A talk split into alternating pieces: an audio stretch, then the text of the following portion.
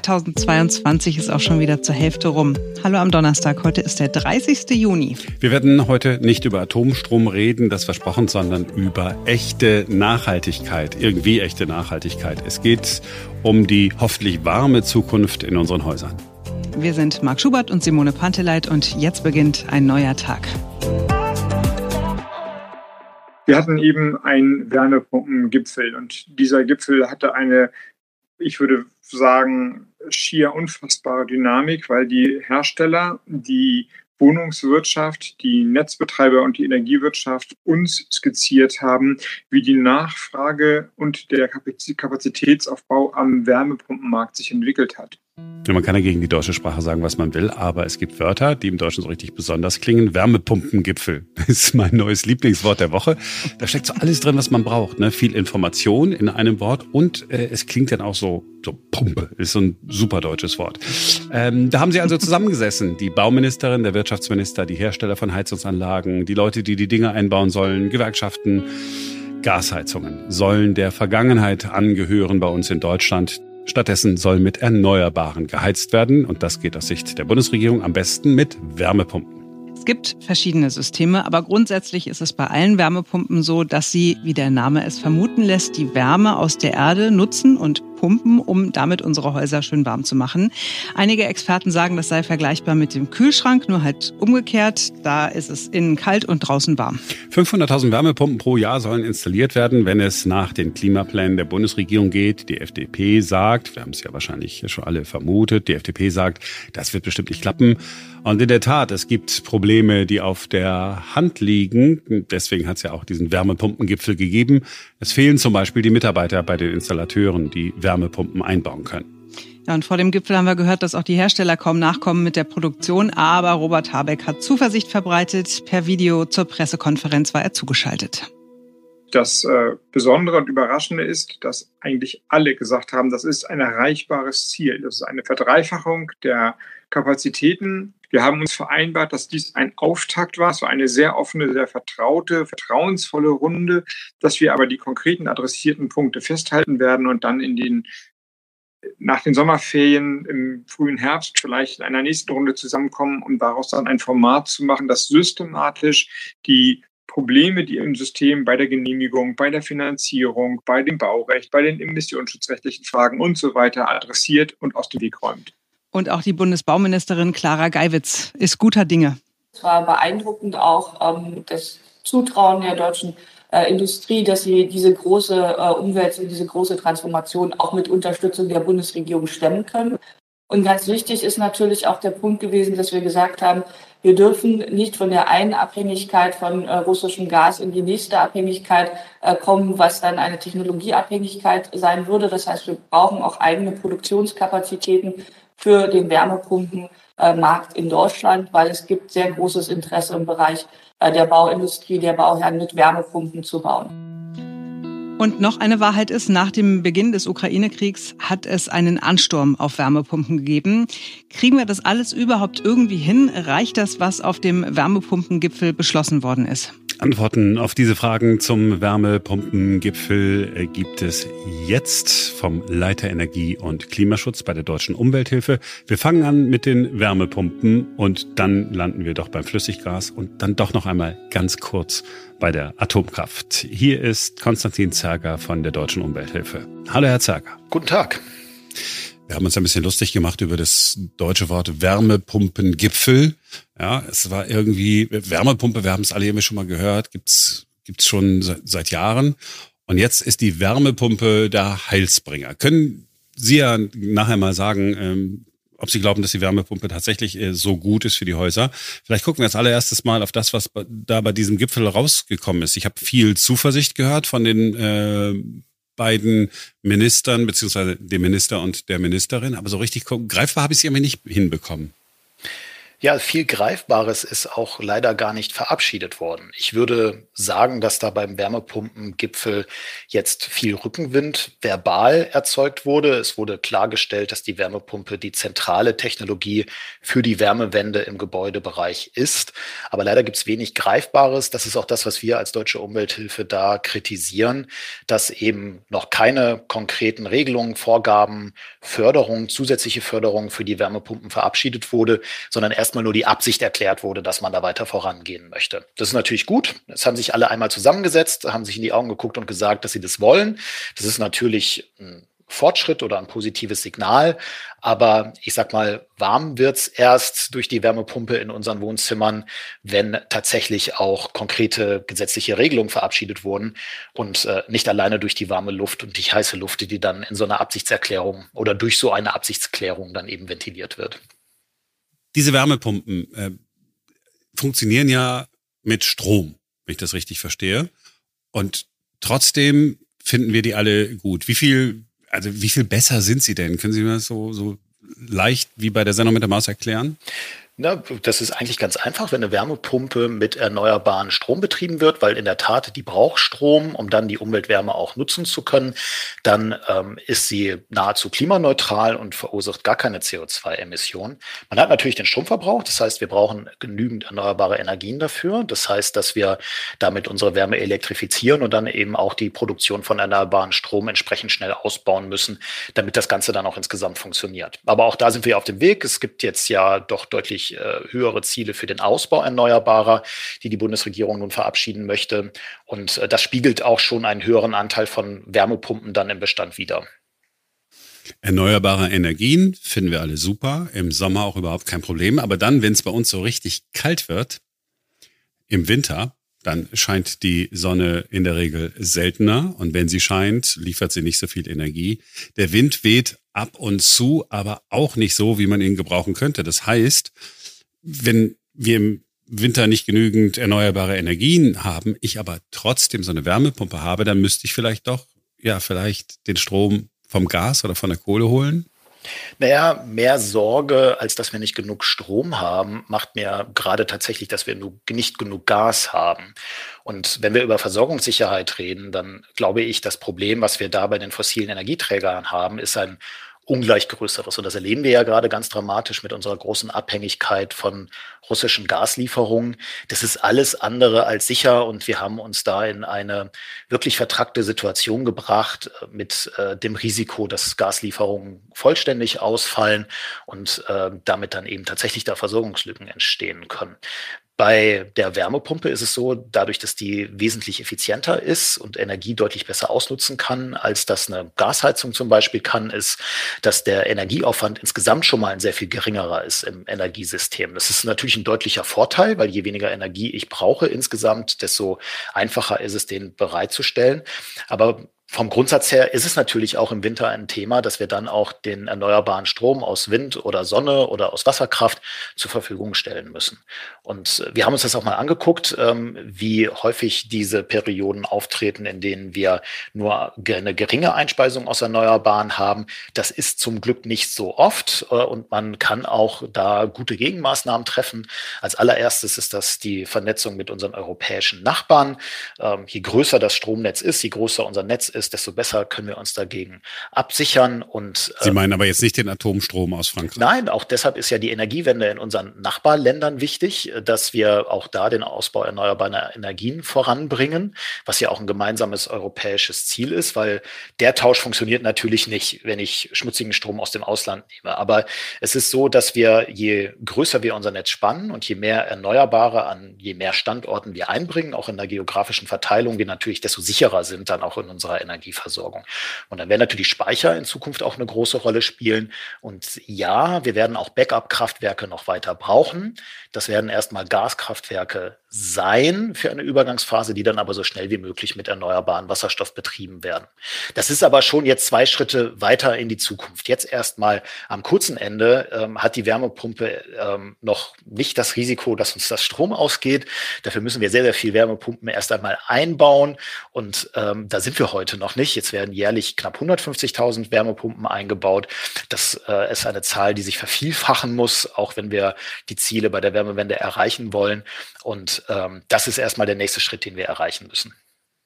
Meine Mutter wohnt in einem Haus, ähm, hat vor ein paar Wochen mal so angefragt, was, was denn mit Wärmepumpe wäre und dann Solar auf dem Dach, damit man sozusagen selber Strom hat, Batterie unten und dann kann man ein bisschen was speichern und dann wird die Wärmepumpe sozusagen mit lokaler regenerativer Energie versorgt. Terminlich etwas schwierig im Moment, sagen wir es mal so. Ja, wir hören auch, dass gerade die Lieferzeiten für Wärmepumpen zunehmen und es schon Wartelisten gibt bei den Herstellern. Sehr viele Verbraucherinnen und Verbraucher wünschen sich da jetzt auch zu Hause die Wärmewende, die Energiewende im eigenen Heizungskeller zu vollziehen. Das ist ja auch super. Es ist toll, dass es diese Nachfrage gibt. Das ist auch sehr richtig. Wir äh, haben ein Problem bei den Kapazitäten deshalb ist der Wärmepumpengipfel jetzt schon auch wichtig gewesen, um da ein Signal zu senden und auch das Commitment der Hersteller dort abzuholen, dass diese Kapazitäten ausgeweitet werden zur Produktion von Wärmepumpen. Aber wir brauchen auch Handwerkerinnen und Handwerker, die diese einbauen und die die auch in einer guten Qualität einbauen. Und auch das ist ein Problem. Wir bauen zwar im Augenblick noch 600.000 Gasheizungen jährlich neu ein in Deutschland. Das heißt, wir haben grundsätzlich schon die Kapazitäten im Handwerk, aber viele Handwerkerinnen und Handwerker kennen die Wärmepumpe noch nicht, sind gewohnt, andere Technologien einzubauen, die Gasheizung. Und ähm, da gibt es einen sehr, sehr großen Schulungsbedarf, einen sehr großen Nachholbedarf, wo wir eben auch die ähm, Handwerkerinnen und Handwerker fit machen müssen, dass sie dann auch diese Wärmepumpen einbauen können. Das heißt, Sie sagen, ähm, wir müssen gar nicht äh, irgendwie neue Installateure irgendwo auftreiben, äh, meinetwegen, ich sage jetzt mal äh, ganz blöd, aus der Türkei oder aus anderen Ländern holen, sondern wir haben die Leute, wir müssen sie nur fit machen. Naja, wenn man sich mal die Zahlen anguckt, jährlich Einbau von 600.000 neuen Gasheizungen in Deutschland Jetzt hat man auf dem Wärmepumpengipfel gesagt, man möchte 500.000 neue Wärmepumpen jährlich einbauen ab 2024. Ähm, das kommt schon ungefähr aus. Man muss aber sagen, dass der Einbau einer Wärmepumpe aufwendiger ist als der Einbau einer Gasheizung. Das heißt, es gibt schon, das sagt zumindest auch das Handwerk selber, dass äh, da einen weiteren Ausbildungsbedarf und auch einen Fachkräftemangel, das heißt, wir werden auch mehr Handwerker brauchen, ähm, so dass äh, es schon wichtig ist, da auch nochmal in eine Ausbildungsoffensive zu gehen. Und das muss man auch, auch hier nochmal unterstreichen. Das ist ein Beruf mit Zukunft. Die Wärmewende wird nur funktionieren, wenn wir Handwerker haben, die da auch äh, unterstützen und Hand anlegen im wahrsten Sinne des Wortes, äh, weil das Ganze ist ja nichts, was auf dem Papier passiert, sondern wo tatsächlich was umgebaut werden muss im Haus, im Heizungskeller, was ausgetauscht werden muss. Und dafür brauchen wir die Fachkräfte. Und das ganze Ding kostet dann auch Geld. Äh, so eine Wärmepumpe einzubauen ist, ich bin relativ äh, unbedarft, was solche Sachen angeht, aber mein Eindruck ist, es ist äh, ziemlich teuer. So, es gibt es äh, Fördermittel, aber äh, das so richtig jetzt äh, alle Hausbesitzer äh, motiviert werden könnten, sagen wir mal, über einen finanziellen Anreiz, habe ich jetzt nicht rausgehört bei dem äh, äh, Wärmepumpengipfel. Eher so dieses, nee, ähm, die Nachfrage ist sowieso so groß und äh, Frau Geiwitz hat das, glaube ich, so, so, so angedeutet. Ja, auch, auch Christian Lindner hat jetzt keinen Bock, ich sag mal in meinen Worten, äh, da noch irgendwie ein bisschen Kohle rauszuhauen. Das heißt, zusätzliche Förderung über die, die es jetzt schon gibt, wird es nicht geben. Es gibt heute schon eine sehr gute Förderung für die Wärmepumpe. Das ist so ganz grob. Es gibt ähm, da unterschiedliche Kriterien. Ganz grob, äh, die Hälfte der Kosten wird da übernommen über die Förderprogramme. Ähm, Wichtig ist darüber hinaus, dass auch die Gebäude saniert werden. Und da sehen wir eher den Nachholbedarf. Eine Wärmepumpe sollte immer in einem sanierten Gebäude eingesetzt werden. Das heißt, ich muss vorher in der Regel, wenn es jetzt nicht ein Neubau ist äh, oder ich ohnehin schon eine Sanierung gemacht habe, die Gebäudehülle anfassen. Das heißt, ich muss da dämmen, ich muss möglicherweise die Fenster austauschen, ich muss eine Geschossdecke dämmen. Äh, und das sind natürlich aufwendige Maßnahmen. Und hier sehen wir, dass die Fördermittel deutlich zu gering sind und dass äh, auch zu wenig Sanierungen angegangen werden. Und da gibt es einen ganz, ganz großen Nachholbedarf. Und ähm, unsere ähm, Appell an die Politik ist da an der Stelle auch, dass man die Mittel deutlich aufstockt ähm, und damit eben auch Eigentümerinnen und Eigentümer in die Lage versetzt, die Wärmepumpe dann äh, am Ende einzubauen. Klar, wenn das mit Kosten verbunden ist, ähm, ist ja immer die Frage, äh, wie man diese verteilt. Ähm, und äh, da darf es nicht alleine bei den Eigentümerinnen und Eigentümern hängen bleiben, sondern muss es eben eine entsprechende staatliche Unterstützung auch geben. Aber wir mhm. sollten da auch nicht vergessen, äh, wir haben gerade ganz große Kostensteigerungen beim Gas. Auf uns alle oder auf all diejenigen von uns, die mit Gas heizen, werden vor Weihnachten mit der Heizkostenabrechnung hohe zusätzliche Kosten zukommen. Da sollten wir uns alle darauf vorbereiten, wenn wir davon betroffen sind und was auf Seite legen. Ähm, das ist definitiv ein Vorteil der Wärmepumpe, weil ähm, diese Kostenexplosion beim Gas umgehe ich natürlich, wenn ich äh, auf diese Technologie setze. Ja, jetzt haben Sie ähm, gesagt, ja, okay, jetzt muss man auch noch das Haus sanieren und so weiter. Das, das schreckt ja dann doch den einen oder anderen, der irgendwo ein Haus hat. Dort unten äh, steht vielleicht ein zwei, drei Jahre alter, äh, äh, zwei, drei Jahre alte Gasheizung. Da würde sie denken, okay, hier sind 10.000, 30, 40, 50.000. Irgendwann landet er dann bei 100.000 und sagt, das kann ich mir nun definitiv nicht leisten. Also Sie haben jetzt nicht gesagt, nur wenn du da eine Wärmedämmung äh, hast, sollst du die Wärmepumpe nehmen, sondern das wäre der Idealzustand. Ja, was ich Verbrauchern empfehle und Eigentümer Eigentümerinnen und Eigentümern empfehle, ist als erstes immer einen sogenannten individuellen Sanierungsfahrplan vom Energieberater erstellen zu lassen. Der wird auch teilweise gefördert und dieser individuelle Sanierungsfahrplan ist sowas wie ja, der Grundcheck meines Gebäudes und der sagt mir, was ich in welcher Reihenfolge denn eigentlich tun soll. Es kann sinnvoller sein, erstmal mit dem Austausch der Fenster oder der Dämmung einer Geschossdecke anzufangen und erst dann die Wärmepumpe einzubauen. Das ist eben sehr individuell und hängt immer am individuellen Gebäude ab. Da kann man jetzt auch nicht pauschal sagen, mach's äh, nach folgendem Schema. Aber die Wärmepumpe ist definitiv die Technologie, Technologie, auf die es am Ende hinausläuft. Und das ist neben einer Aufstockung und Erweiterung der Förderung, die wir dafür nötig halten, so dass dann eben auch diese Kosten der Sanierung sich alle Eigentümerinnen und Eigentümer leisten können. Von uns eine wichtige Forderung, dass da auch Klarheit geschaffen wird und wir auch ordnungsrechtliche Maßnahmen ergreifen. Das ist für uns ganz sofort ein Einbauverbot von neuen Gasheizungen im Neubau und ein Verbot des Einbaus von neuen Gasheizungen ab 2024. Das ist auch etwas, was die Bundesregierung sich grob so vorgenommen hat, etwas verklausuliert ausgedrückt hat, ähm, in der Formel, dass ab 2024 nur noch Heizungen eingebaut werden dürfen, die mindestens mit einem Anteil von 65 Prozent aus erneuerbaren Energien gedeckt werden. Das heißt aber de facto, dass keine Gasheizungen mehr in Frage kommen. Äh, aber das, glaube ich, ist eine wichtige Klarheit, äh, die dann nämlich eben auch dem Handwerk, den Herstellern und den Eigentümerinnen und Eigentümern die Linie vorgeben würde und sagen würde, worauf sie sich einrichten müssen. Und das ist ein notwendiger Schritt, der bei uns noch fehlt. Jetzt haben wir hm, über Wärmepumpen gesprochen und ich habe immer das Bild des Einfamilienhauses oder meinetwegen Zweifamilienhauses, meinetwegen auch eine Doppelhaushälfte vor Augen. In so Mietwohnungen, ähm, hier in äh, Berlin gibt es hauptsächlich äh, Mehrfamilienhäuser, mehrere Menschen wohnen zusammen. Kann man denn eigentlich auch da eine Wärmepumpe einbauen? Ja, auch das geht. Das ist aber etwas, was nicht so üblich ist und äh, in Deutschland auch noch nicht gängige Praxis. Es ist auch etwas, was in der Praxis Hürden hat. Wir haben hier in Berlin tatsächlich auch gerade ein Projekt äh, begleitet, ähm, die das vorhaben. Das ist tatsächlich kompliziert und da müssen wir auch die Regeln für vereinfachen. Aber es gibt Beispiele dafür in den skandinavischen Ländern, wo man das tut. Und es gibt neben der Möglichkeit, auch Gebäude individuell über die Wärmepumpe mit Wärme zu versorgen, auch die Möglichkeit, über Großwärmepumpen Wärmenetze mit erneuerbarer Energie zu versorgen. Und das ist gerade in urbanen Regionen ein wichtiger Baustein. Berlin ist da ein ganz gutes Beispiel. Ein Teil der Gebäude hier wird ja über Fernwärme mit Wärme versorgt. Und das ist sicherlich auch ein Weg, den wir in der Zukunft weiter haben werden. Wir müssen halt diese Wärmenetze auch auf erneuerbare Energien umstellen. Und da ist dann die Großwärmepumpe eine der Technologien, die das auch ermöglicht. Da findet die Wärmepumpe dann eben Einzug in den Wärmemarkt an der Stelle nicht darüber, indem man eine individuelle Anlage hat ähm, für ein einzelnes Gebäude, sondern wo das Wärmenetz dann insgesamt umgestellt werden muss. Aber auch an der Stelle fehlt leider noch die Förderung. Also ne, wir sehen ja, die Wärmepumpe hat sich im, im Neubau, beim Einfamilienhausbereich ja bereits durchgesetzt. Das ist äh, die am meisten verwendete Heiztechnologie im Neubau.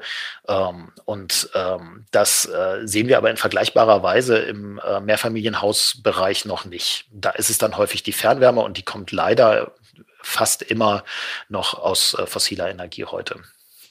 Das heißt, wenn äh, wie bei mir unten im Keller so ein Gaskessel steht, dann bleibt der auch erstmal da.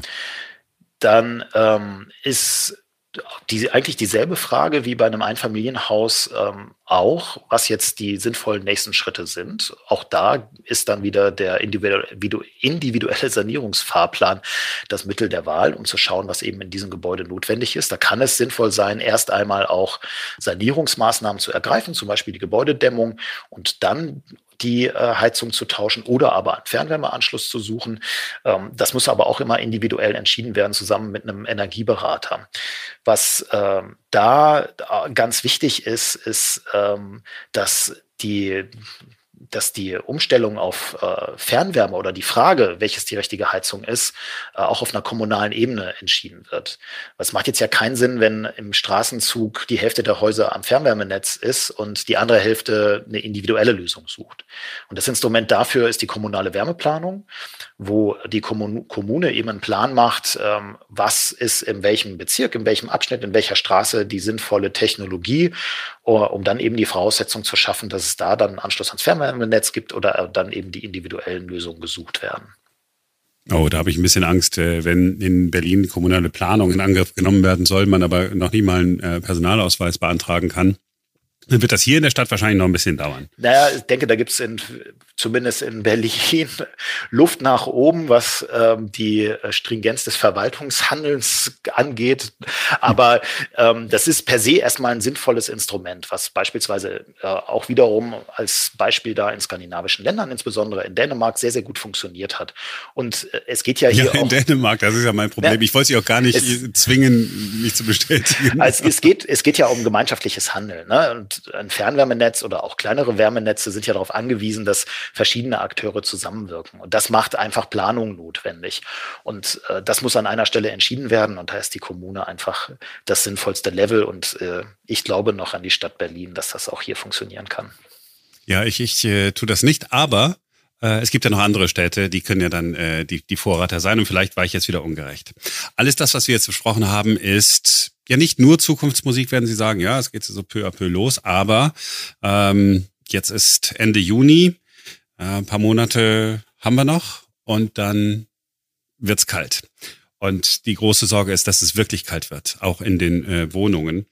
Und eine Lösung ist ja Flüssiggas. Das soll da angelandet werden. Es gibt erstmal äh, schwimmende Terminals und dann äh, als nächstes es fest installierte Terminals äh, geben.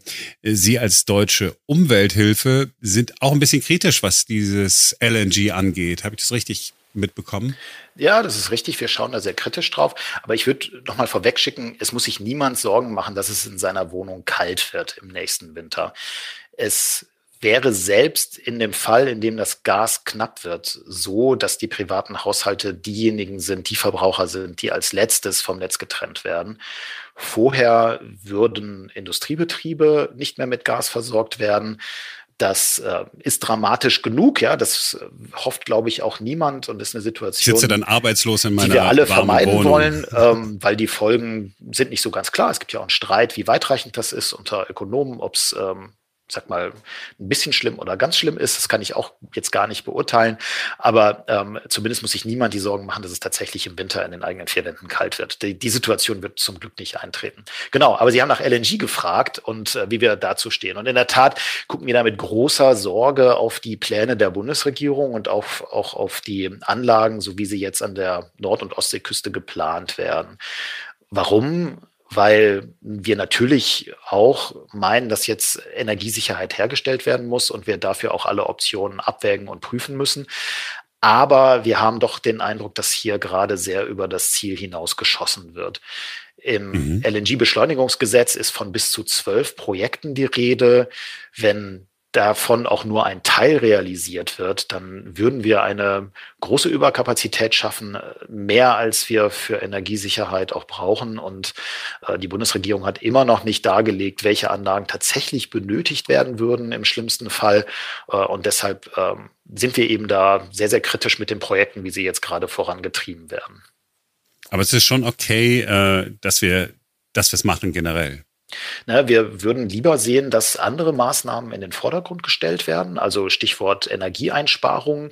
Es hat bisher immer noch keine gesetzlichen ähm, Vorgaben dazu gegeben, jetzt Energie zu reduzieren, weder bei den Haushalten noch in der Industrie, wo das mindestens ebenso wichtig ist. Es gibt die Appelle von Herrn Habeck und ähm, die Bildchen zum Tausch des Duschkopfes, aber mhm. das ist mhm. natürlich viel zu wenig. Und das wäre eigentlich der allererste Schritt, den wir hätten angehen müssen, um ähm, Energiesicherheit zu verbessern. Je weniger wir brauchen, desto einfacher fällt uns das. Das ist einfach etwas, was man jetzt in den vergangenen Wochen und Monaten seit dem Ausbruch des Krieges verpasst und verschlafen hat, muss man so sagen.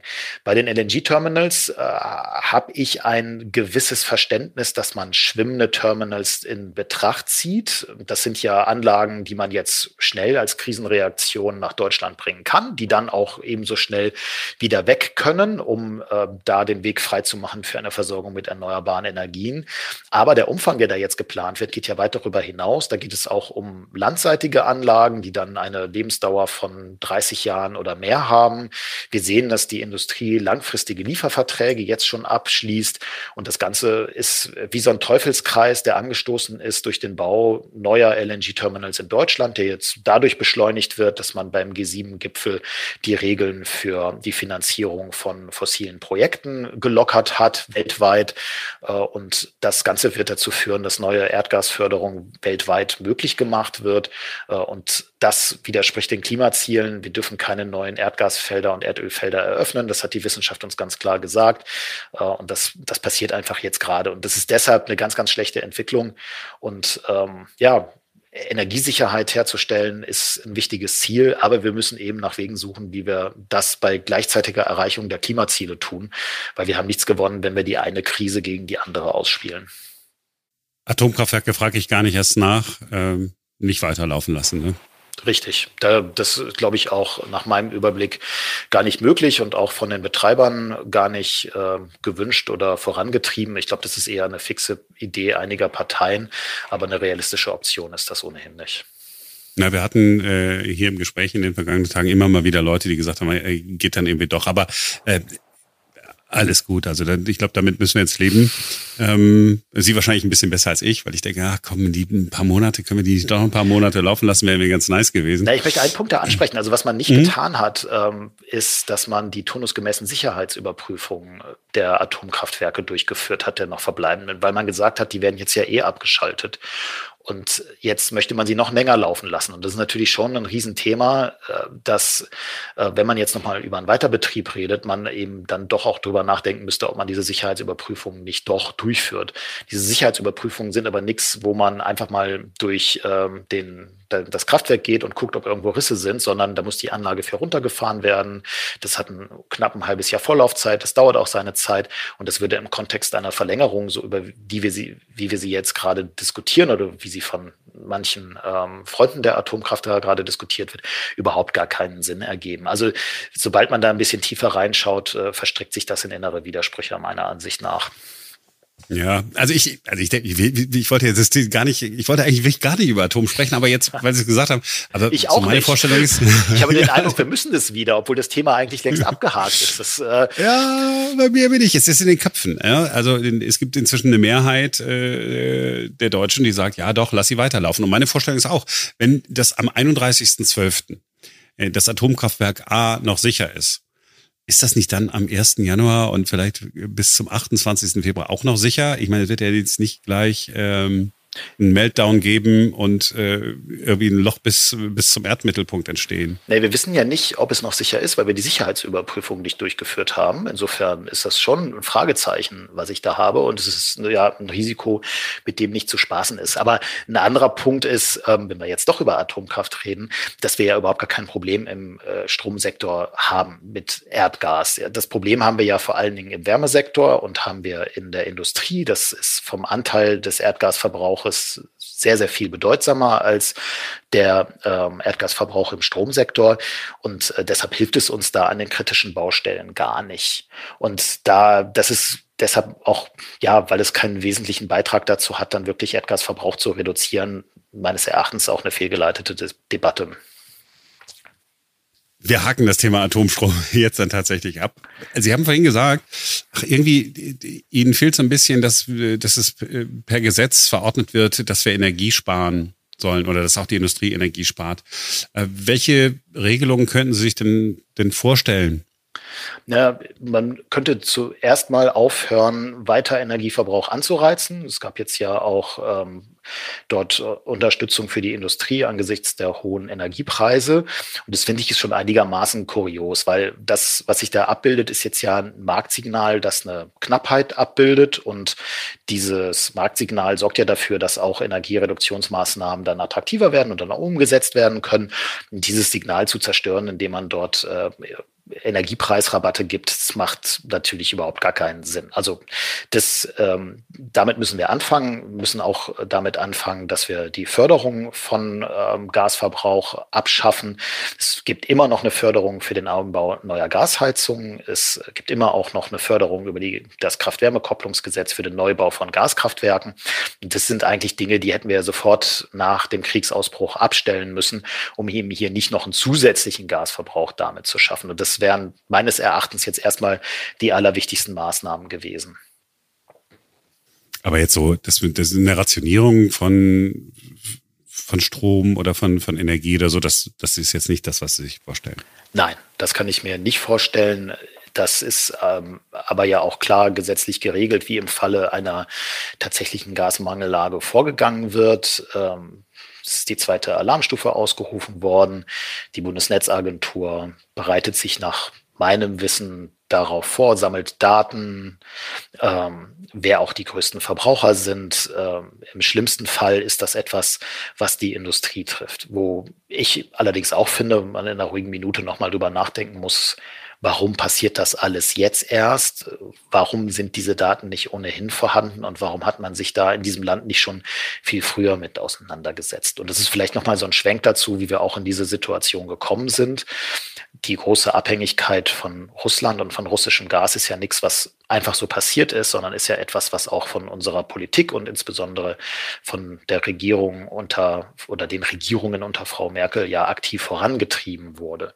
Und da ähm, kehren wir jetzt die Scherben zusammen und die jetzige Regierung ist mit der Herausforderung konfrontiert, das Ganze innerhalb von wenigen Wochen aufzuräumen, was da über Jahre eben an Strukturen geschaffen wurde. Und da, glaube ich, sind wir ja, man kann, glaube ich, nicht sagen, dass wir blind gewesen sind, weil es gab ja Warnungen sowohl von unseren europäischen Partnern als auch von unseren transatlantischen Partnern. Ja, Donald Trump. Dass na, auch andere auch amerikanische andere, Regierungen, also Donald Trump möchte ich jetzt hier nicht als ähm, auch nur ähm, ja. sagt man, ähm, als, als Verbündeten oder ideellen Verbündeten anführen. Aber dass es diese Warnung gegeben hat, ähm, ist einfach von, von Bundesregierungen lange ignoriert worden. Und ich glaube, da sollten wir uns auch immer wieder dran erinnern, weil da gibt es schon eine große Mitverantwortung auch in Deutschland für die Situation, so wie sie heute ist.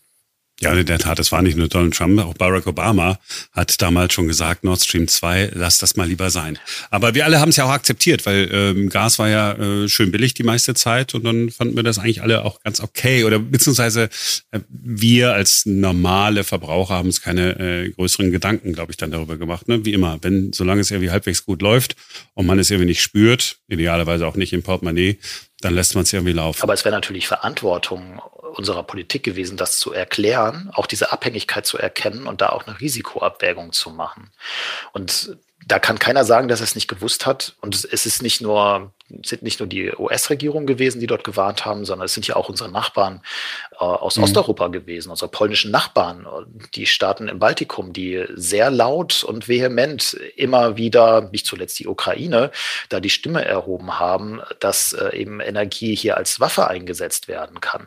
Diese Staaten haben sich da erstmal selber im Fokus gesehen. Jetzt sind wir mit im Fokus und spüren, dass Energie hier als Waffe eingesetzt wird. Das haben wir alles gewusst. Und das ist, glaube ich, ist schon auch nochmal ein Punkt äh, in unserer Demokratie, dass das aufgearbeitet werden muss, wie es dazu kommen konnte, dass es mhm. dennoch ignoriert wurde und dann solche Projekte wie Nord Stream 2 ähm, dort möglich gemacht wurden. Und da muss man ja auch sagen, dass auch jetzt unser Kanzler Olaf Scholz ja. noch im November davon gesprochen hat, dass Nord Stream 2 ein rein wirtschaftliches Projekt sei und damit das Projekt verteidigt mhm. hat. Also da sind wir wirklich blind gewesen. Ähm, und das sollte uns jetzt eine Mahnung sein, eben auch zu überlegen, welche neuen Abhängigkeiten wir eingehen. Wenn wir jetzt LNG-Terminals bauen, wenn wir jetzt langfristige Lieferverträge mit Regimen wie dem in Katar schließen, dann ist das erstmal aus heutiger Sicht eine Diversifizierung, aber es entstehen auch wieder neue Abhängigkeiten. Und diese Abhängigkeiten sind gebunden an ein fossiles Energieversorgungssystem und wir sollten uns grundsätzlich davon lösen. Ich glaube, da gewinnen wir dann tatsächlich erst echte Energiesicherheit und Freiheit, äh, so wie Herr Lindner das schön formuliert hat. Äh, erneuerbare Energien sind Freiheitsenergien. Ähm, und deshalb sollte das unser Kurs sein und nicht ähm, die Schaffung neuer Abhängigkeiten mit Regimen wie dem von Katar. Ja, weil Sie Olaf Scholz angesprochen haben, ich wollte auch gerade darauf hinaus, weil natürlich äh, waren es äh, Regierungen unter Angela Merkel, aber wie äh, Olaf Scholz schon nach Kriegsausbruch dann gerade zum allerersten Mal überhaupt Nord Stream 2 das Wort in den Mund genommen hat, also es war ja vorher, war es ja unerträglich, sich das mit anzusehen, dieses Rumgeeiere da. Ja, es gibt die, ja, die Regierung von Angela Merkel haben den Weg dafür freigemacht. Die SPD ist da als Partner aber ja mehrfach mit dabei gewesen. Und ähm, das ist jetzt ja auch kein Geheimnis, dass äh, ein ehemaliger Kanzler namens Gerhard Schröder auch alles getan hat, um dieses Projekt zu ermöglichen. Und nicht zuletzt die Ministerpräsidentin von Mecklenburg-Vorpommern, Manuela Schwesig, ja zu wirklich sehr zweifelhaften Mitteln gegriffen hat, um ähm, dann die Pipeline am Ende sogar auch noch zu Ende zu bauen. Mit der Gründung einer Stiftung aus unserer Sicht rechtswidrig, weshalb wir da auch noch in Klage gegen die Zulassung der Stiftung immer noch sind. Aber da gibt es ähm, bei beiden Parteien, bei CDU und SPD, SPD, sicherlich eine große Mitverantwortung für die Situation, in der wir heute sind. So, glauben Sie, äh, in einem Jahr, in zwei Jahren stehen wir besser da, haben die richtigen Schritte in Angriff genommen, sind vielleicht diese Schritte schon gegangen? Ne, ich glaube, was wichtig ist, ist jetzt zu konstatieren, dass Gas und fossile Energieträger keine Energiesicherheit schaffen, dauerhaft. Das ist ein kaputtes System, von dem wir uns lösen müssen. Und ich glaube, das haben jetzt auch alle verstanden. Das ist uns sehr schmerzhaft vor Augen geführt werden, worden. Und ich glaube, das wird uns jetzt auch noch eine Weile beschäftigen. Wir werden ja alle mit höheren Energiepreisen noch eine Weile konfrontiert sein. Und das ist natürlich ein Problem für viele Verbraucherinnen und Verbraucher, die sich das nicht leisten können. Und ähm, ich glaube, das ist jetzt ein Moment, um die richtigen Schlussfolgerungen zu treffen. Wenn ich sehe, mit welcher ähm, Kraft da jetzt LNG-Terminals geplant werden und wie neue, ähm, neue Verträge, langfristige Verträge zur Lieferung von Gas ausgehandelt werden, dann äh, gebe ich zu, bin ich frustriert, weil ich noch nicht sehe, dass wir die richtigen Lehren daraus gezogen haben. Ich glaube, wir müssen da endlich aufwachen und erkennen, dass wir aus diesem fossilen System austreten müssen und wir im 21. Jahrhundert, wenn ich das mal so sagen darf, verdammt nochmal was Besseres haben müssen, uns was Besseres einfallen lassen können, als jetzt einfach nur den Dealer zu wechseln. Herr Zeiger, das war Ihr Schlusswort. Äh, gut auf den Punkt gebracht. Ich danke Ihnen, dass Sie sich Zeit genommen haben für uns. Sehr gerne. Herr Bundeskanzler, die G7 haben, äh, bekannten sich sehr ausdrücklich zu den Sicherheitsgarantien für die Ukraine auch nach dem Krieg. Könnten Sie konkretisieren, welche Sicherheitsgarantien das sind? Ja, könnte ich.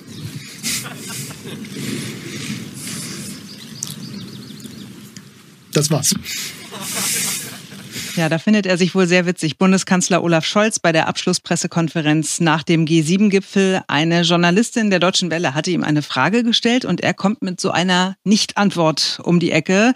Das geht gar nicht, finden viele. Vor allem in den sozialen Netzwerken geht's ab. Äh, da gibt's extrem viele Kommentare von verärgerten Menschen zu lesen, wie zum Beispiel, das macht man einfach nicht, weder als Mensch noch als Kanzler oder auch man muss sich für seinen Kanzler schämen. Oder, was ich besonders schön finde, die Vibes eines Oberstudienrats. Wenn ich jetzt Oberstudienrat wäre, wäre ich echt beleidigt. So ein arroganter Auftritt, so etwas Überhebliches. Zumal die Frage ja völlig berechtigt ist. Ja, sie hm. hat nach etwas gefragt, was er mal so in den Raum äh, gestellt hat. Sicherheitsgarantien, ja, äh, ist doch berechtigt zu fragen, wie, wie sieht denn so eine Sicherheitsgarantie aus? Wenn er eine seiner üblichen Antworten gegeben hätte, das wäre wahrscheinlich noch schlimmer gewesen, wäre es mal wieder heiße Luft gewesen. Wir halten fest, er sagt zwar, er hätte eine Antwort geben können, hat uns sie aber erspart, weil sie eine Nullaussage gewesen wäre, nur in mehr Worten. Hm, die Teflonpfanne. Ja. Ich, ich frage mich ja bei sowas immer, warum kriegt so jemand kein Coaching? Also der ist ja jetzt schon seit einigen Monaten Bundeskanzler und kriegt ja sicherlich auch mit, dass seine Art der Kommunikation bei uns, bei den Bürgern nicht so gut ankommt. Warum kommt da keiner aus seinem Team? Warum hat da keiner die Eier, ehrlich gesagt, mhm. und sagt, also ganz ehrlich, Herr Scholz, ne, wir machen die Umfragen etwas Sorge, die Leute verstehen sie nicht so richtig. Ne? Das liegt natürlich alles nur an den Leuten, aber vielleicht könnten wir an ihrer Art der Kommunikation auch noch ein bisschen arbeiten, damit sie einfach besser ankommen bei den Leuten, dass die sie noch geiler finden, dass sie sie so geil finden, wie sie eigentlich wirklich sind. Oder dass er selber auf die Idee kommt und sagt, ja, möglicherweise ist das so suboptimal. Ne? Ich kriege hier immer wieder einen an die Backen, wenn ich was sage und wie ich es sage und so. Und äh, ihr sucht mir mal doch jemanden, der, der sich so ein bisschen mit Kommunikationscoaching auskennt. Vielleicht hat er ja noch mal einen Tipp für mich. Ne? Gehört natürlich mhm. Selbstreflexion dazu und es gehört dazu, dass man Mitarbeiter hat, die ähm, einem nicht nur nach dem Mund reden. Oder meine steile These ist ja, ähm, er hat beschlossen, auch so ein bisschen cooler rüberzukommen. Ja, also nachdem der Habeck so äh, cool rüberkommt, nachdem alle den irgendwie geil finden, der redet so salopp, so normal und er wird von allen gefeiert. Und da hat jetzt Olaf Scholz beschlossen, okay, also jetzt mache ich das auch mal, jetzt rieche ich auch ein bisschen schnoddrig und bin mal hier so ein bisschen bisschen der Checker und äh, dann feiern mich die Leute bestimmt auch. Ja, ich glaube, ich, ich glaube alles das nicht. Ich glaube, der ähm, hält sich einfach für gut und er sagt, ich habe das überhaupt nicht nötig, äh, da zum Volk zu sprechen. Ich bin so gut, wie ich bin. Ich habe ja damit äh, große Erfolge gefeiert. Ich war äh, in Hamburg Bürgermeister. Ja, äh, was wollen die eigentlich alle von mir? Und dann kommt der dann natürlich, ne, da kann man ja schon mal so einen Arroganzanfall bekommen. Ja, da sitzt er dann mit den Großen äh, der Welt zusammen. Der Größte ist äh, Joe Biden aus den USA. Und dann kommt dann irgendjemand dann daher und hat eine einfache Frage. Also dann hat man, wenn man Olaf Scholz ist, das nicht nötig, darauf zu antworten. Aber so ist er halt. Ähm, jetzt haben wir ihn. Ja, hätte ja, hätte ja Schlimmere gegeben. Aber äh, dass er, dass er nicht sympathisch rüberkommt, das können wir, glaube ich, festhalten. Okay, aber jemand, der mit Respekt geworben hat im Wahlkampf, ja? Respekt ja. für dich. Ja. Und ja. dann kommt er mit so einer Nummer um die Ecke. Ganz ehrlich, es geht gar nicht. Und das finde ich halt ganz armselig, ganz würstchenhaft, wenn, wenn man irgendwann so die Bodenhaftung verliert, dass man irgendwann auch gar nicht mehr kritikfähig ist, sich selber nicht mehr in Frage stellt. Ja, das mag so sein, wenn man sich in diesen Sphären bewegt, aber ich finde es trotzdem würdelos. Ja, und vor allen Dingen, wenn es etwas mit Humor zu tun hätte, dann hätte man das äh, Augenzwinkert machen können. Äh, ne? So, das war's. Äh, ist natürlich äh, eine perfekte, äh, perfekte Reaktion von jemandem, der sagt, jetzt Schluss, basta. Ja, ist so ein bisschen. Ja, ja der wenn, er, wenn er dann noch irgendwie eine Erklärung hinterhergeschoben hätte, ne? wenn er erst gesagt hätte, ja, könnte ich, mhm. Wenn ich wollte. Und dann sagen, naja, okay, also ganz ehrlich, um eine Antwort auf Ihre Frage zu geben, sowieso. Ne? Dann hätte es wahrscheinlich irgendwie bei vielen ein Schmunzeln hervorgerufen, aber so war halt einfach nur richtig arrogant, peinlich, kacke. So, ist doch ganz schön, dass wir auf äh, Olaf Scholz nochmal eingehen konnten, um es neutral ja, ja. Äh, zu formulieren. Ich habe ja immer eine große Freude dran. Ich schäme mich auch manchmal ein bisschen fremd äh, für den Mann. Heißt nicht, dass er nichts kann. Wollte ich damit nicht sagen. Ja, möglicherweise ist er ja irgendwie äh, ganz super. Wir haben äh, über die äh, Nord Stream 2 äh, Situation gesprochen, als er das Wort nicht in den Mund nehmen wollte. Da konnte ich schon gar nicht mehr an mich halten. Ähm, und jetzt tritt er halt dann so auf. Naja, jetzt wissen wir, wen wir da, wen wir da oben haben. Am Ende des Tages hat er ja auch Probleme zu lösen und so wird er es wahrscheinlich auch selber sehen. Ich habe hier die großen Probleme äh, Deutschlands, Europas und der Welt zu lösen und äh, mitzulösen. Äh, da muss ich nicht sympathisch sein. In dem Punkt hat er ja wahrscheinlich auch recht. Was ich mir nur immer denke, wenn ich mich mal wieder über Olaf Scholz ärgere oder aufrege oder nicht verstehe, warum er was wie tut, dann denke ich mir immer so, okay, Simone, aber denk dran, es hätte auch Armin Laschet sein können. Und dann freue ich mich wieder ein bisschen und damit ist es dann gar nicht mehr so schlimm, was der Olaf Scholz da gemacht hat. Mhm. Ja, ja, jetzt für Olaf, Olaf Scholz. Das geringere ähm, Übel. Ja, das ist, ja, das ist äh, auch okay. Wünschen wir uns jetzt den Armin Laschet? Auf Vielleicht gar keinen doch? Fall, sag ich doch. Naja, du, du hast jetzt gerade bei mir was ausgelöst. Jetzt vermisst Marc Armin Laschet. Wer hätte das gedacht? Ja, das, das schafft auch nur der Olaf Scholz. okay. Ähm, so, das war's für heute. Wir sind morgen wieder für euch da, denn dann ist wieder ein neuer Tag. Bis dahin. Tschüss.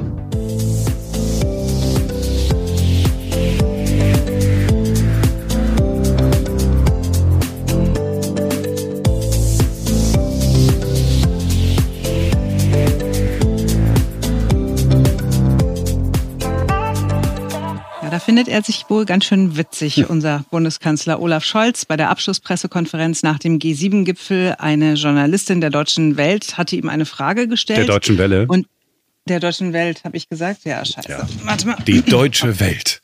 Meine ja, Damen und Herren, Axel Springer freut sich. Endlich, endlich, endlich wird's mal gesagt. Zwei, zwei Medien miteinander vermischt. Es tut mir leid. Es kann passieren, ja, Simone. Aber nicht jedes Mal, bitte. Ja, da findet er sich wohl sehr witzig. Wer jetzt ich, oder? Ja, genau.